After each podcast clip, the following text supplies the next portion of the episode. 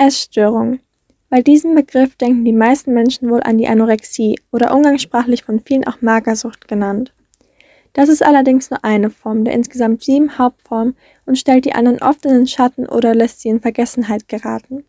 Dabei ist sie nicht mal die häufigste, denn das ist die Binge-Eating-Störung. Zwei Prozent der Weltbevölkerung leiden darunter. Und darüber möchte ich heute reden. Die Binge-Eating-Störung wird auch mit BED abgekürzt.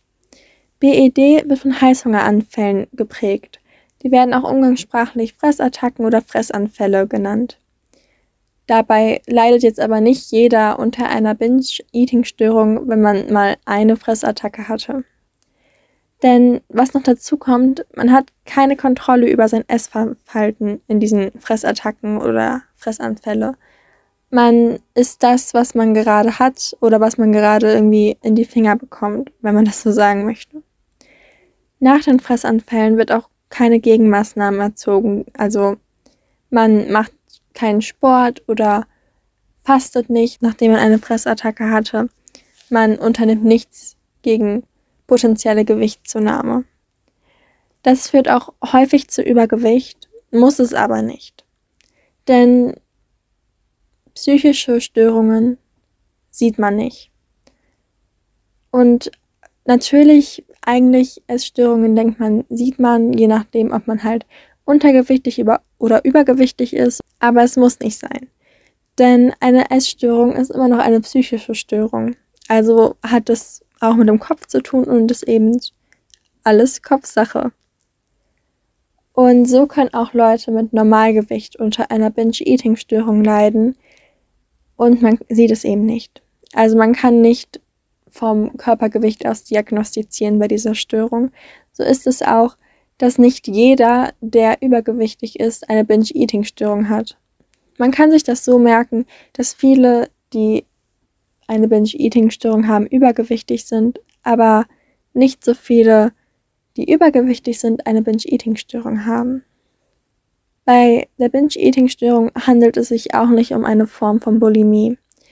Bulimie ist eine Essbrechtsucht, also das heißt, man isst ebenfalls überdurchschnittlich viel oder hat Fressattacken oder Fressanfälle, wenn man das so sagen möchte, doch danach übergibt man sich halt, um diese Nahrungsaufnahme, die vorher geschehen ist, wieder loszuwerden oder man treibt überdurchschnittlich viel Sport, um die Kalorien zu verbrennen oder man nimmt Abführmittel oder Brechmittel zu sich oder was nicht unbedingt kategorisiert wird, aber für mich persönlich schon zu einer Bulimie irgendwo zählt, ist das Chew and Spit. Also das heißt, man kaut auf den ähm, Nahrungsmitteln und spuckt sie dann wieder aus.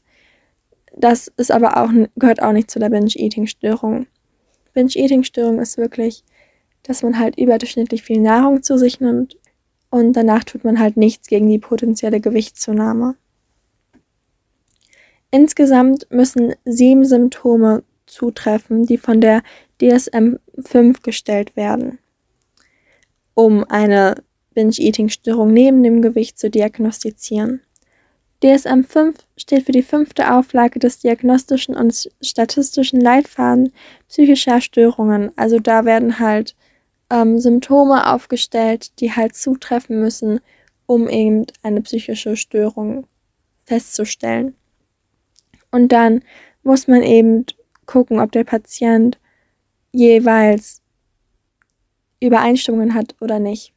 Und wie gesagt, bei der Binge-Eating-Störung müssen insgesamt sieben davon zutreffen. Es gibt vier, die müssen für jeden zutreffen und dann halt noch drei, die sind aber individuell. Die vier, die für jeden zutreffen müssen, um eine Binge-Eating-Störung zu diagnostizieren, ist ein Essanfall pro Woche in den letzten drei Monaten, das Leiden unter der Binge-Eating-Störung.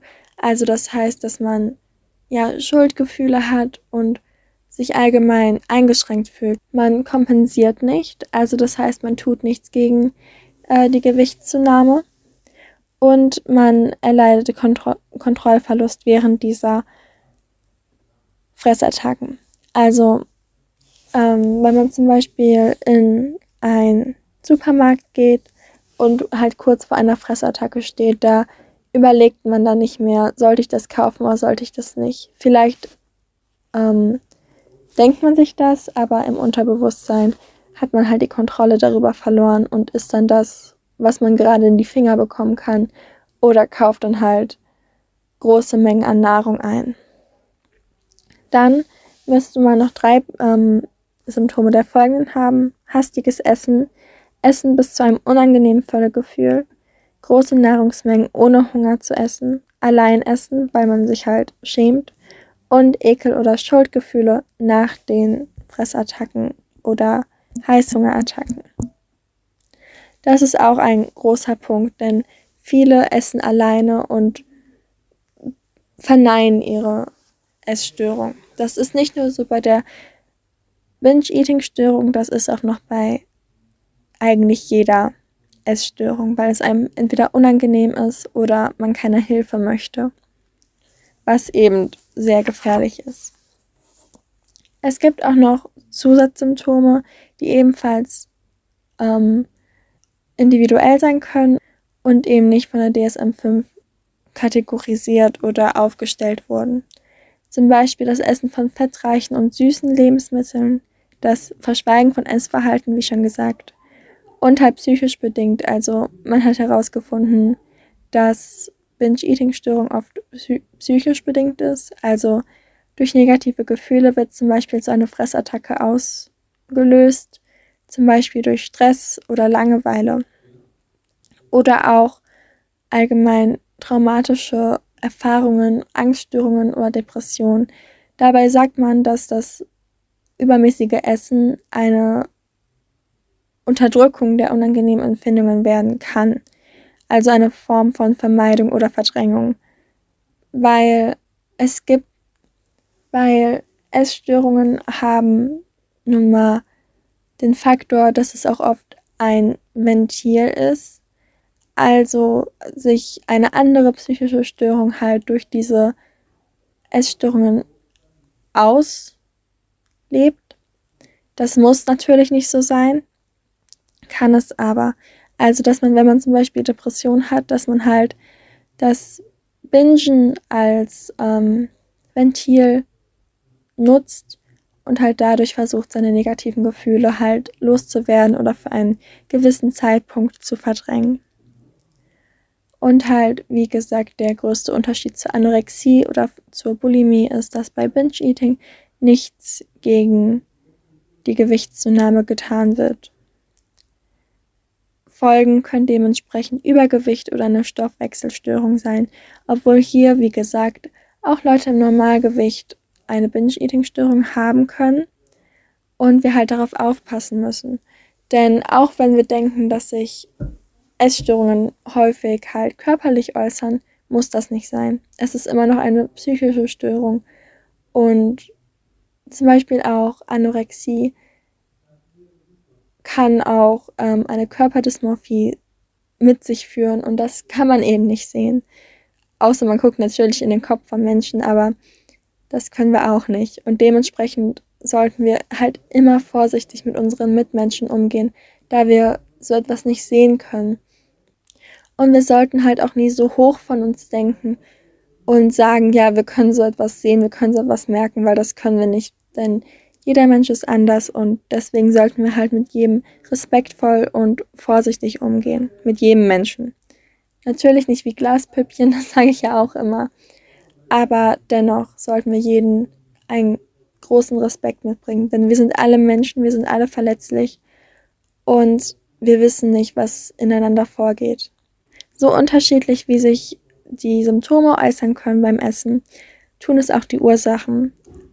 Ursachen können zum Beispiel ein erhöhter BMI sein oder dass man überdurchschnittlich viele Diäten macht. So auch ein niedriges Selbstwertgefühl, Unzufriedenheit, Unzufriedenheit mit der Figur, was eben dieses Verdrängung ist und das unangenehme Empfinden unterdrücken. Dann vielleicht auch Vorbild für riskantes Essverhalten, zum Beispiel aus der Kindheit, wenn die Eltern ebenfalls unter einer Störung gelitten haben oder, oder leiden, dass man sich dieses Verhalten halt als Kind abguckt.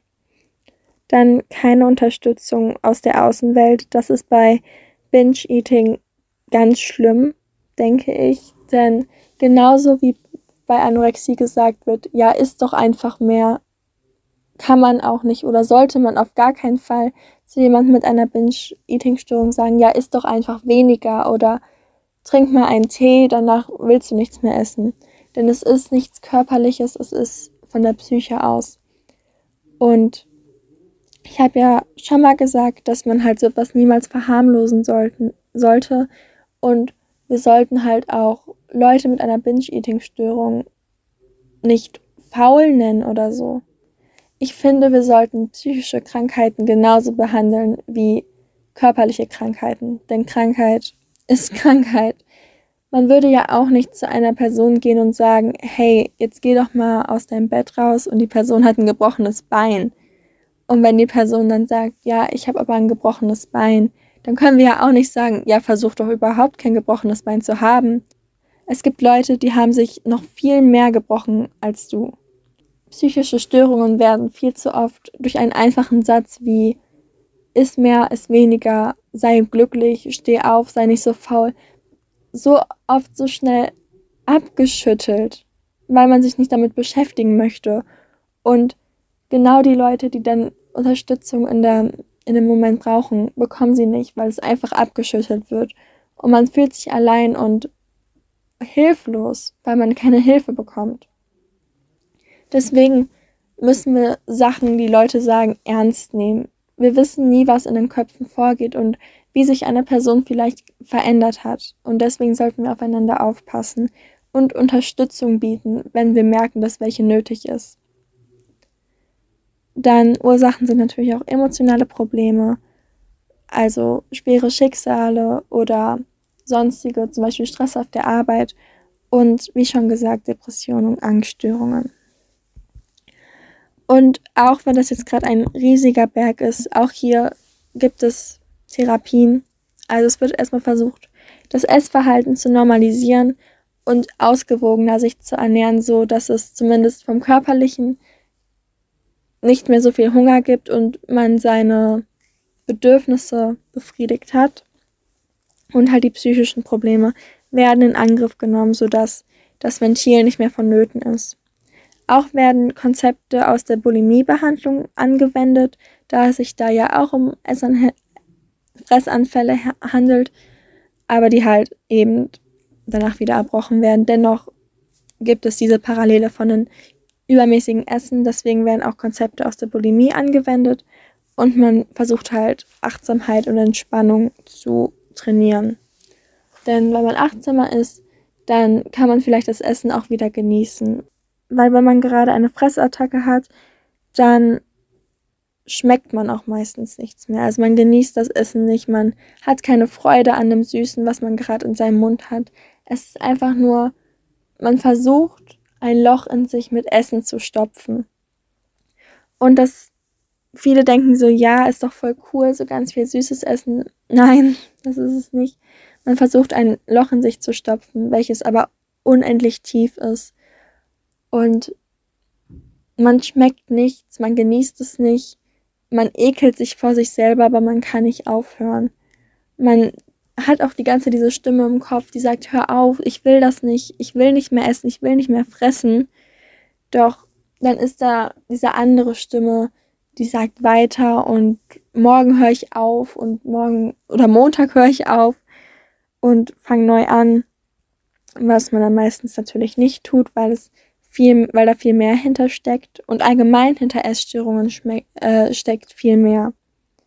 Also eine Essstörung kommt selten alleine und selten einfach so aus dem Blauen.